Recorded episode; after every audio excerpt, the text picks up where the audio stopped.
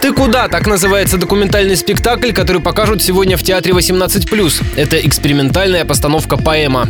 Автор и режиссер – француженка Луиза Левек. Пьеса – часть ее международного проекта «Куда?». Постановка полностью состоит из вопросов реальных людей.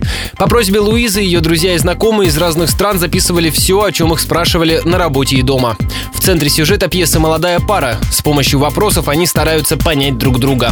По словам режиссера спектакля Луизы Левек, постановка должна заставить рефлексировать самих зрителей. Девушка Лена и молодой человек Вова, они дают вопросы, которые они сами получали. Ну, они дают обратно зрителям, чтобы зрителям смогли думать. Например, когда Лена говорит, ты меня любишь, она дает вопрос зрителям, есть кого-то в моей жизни, который меня любит, люблю ли я кого-то, что со мной по поводу любви.